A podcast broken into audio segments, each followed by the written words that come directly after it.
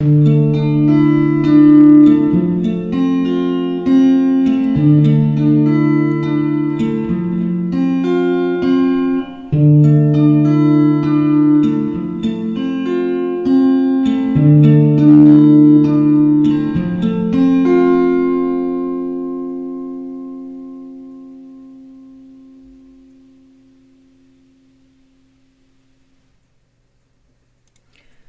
Chicos, el día de hoy les vamos a hablar sobre expresiones emocionales.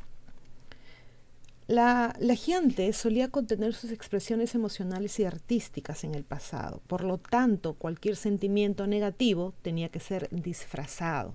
Hoy, las expresiones emocionales hacen que el mundo se sienta más libre.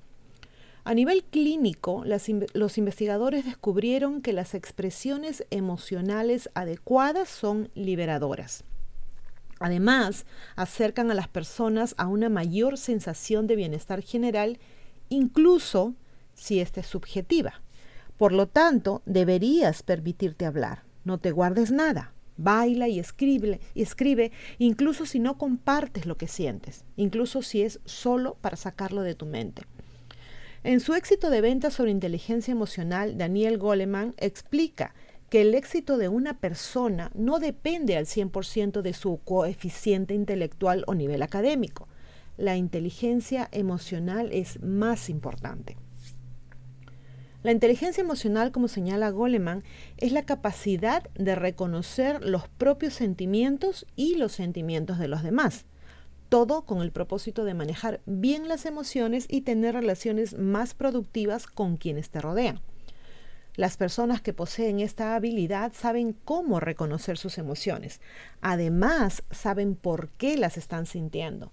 De hecho, reconocen cómo sus sentimientos afectan su desempeño y son capaces de asociarlos con sus valores y metas.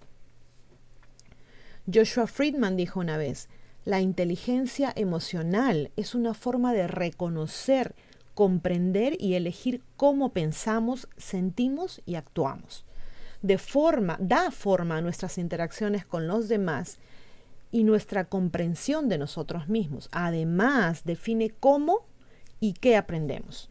Nos permite establecer prioridades y determina la mayoría de nuestras acciones diarias.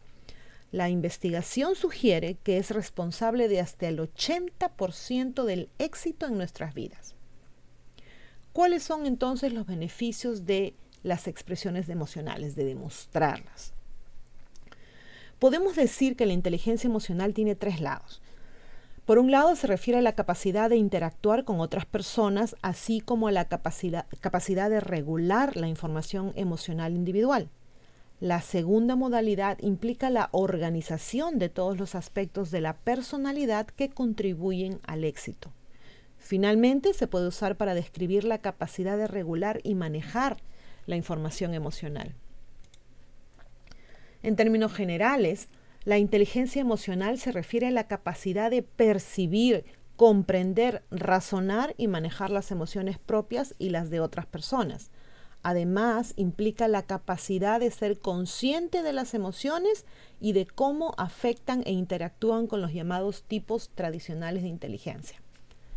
Hoy nos centramos en la inteligencia emocional que corresponde a la expresión, esto consiste en la capacidad de regular y gestionar la información emocional.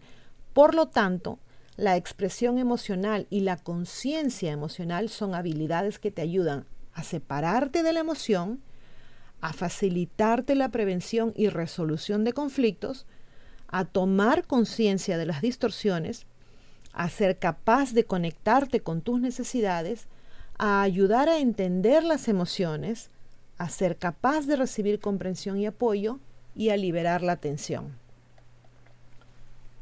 La sociedad no educa a las personas para ser emocionalmente inteligentes.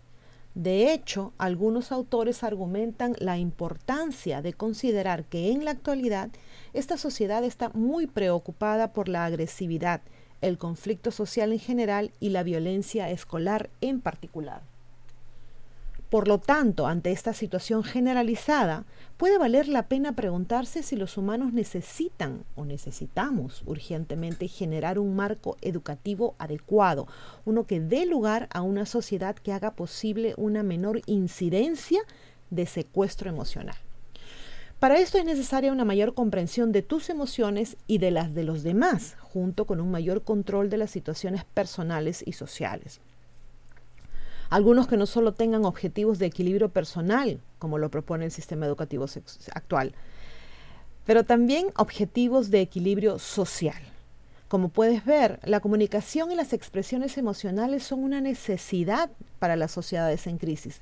Por lo tanto, el cerebro humano cambia a piloto automático y tiende a hacer más de lo mismo cada vez que surge el estrés, solo de una manera más complicada cuando una persona carece de inteligencia emocional. Por lo tanto, este es exactamente el enfoque equivocado en el mundo de hoy.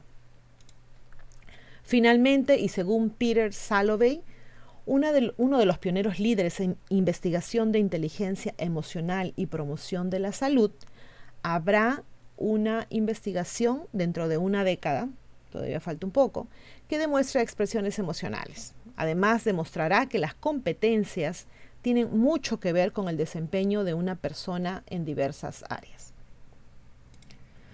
Entonces, chicos, ¿qué pasa cuando somos personas muy inteligentes y vamos por ese puesto de trabajo que tanto esperábamos, pero no tenemos esa inteligencia emocional o una forma de expresarnos y lo único que logramos es mantener una mala relación con nuestros compañeros de trabajo? Ese es uno de los puntos en los que deberíamos trabajar, no solo con nosotros mismos, sino también con nuestras parejas, con nuestros hijos, con la gente que nos rodea. Antiguamente, por ejemplo, se les enseñaba a los niños, a los hombres, que no debían llorar, porque eso era cosa solo de niñas. ¿Por qué no enseñarles que está bien llorar si algo nos duele, no solo físicamente, también emocionalmente?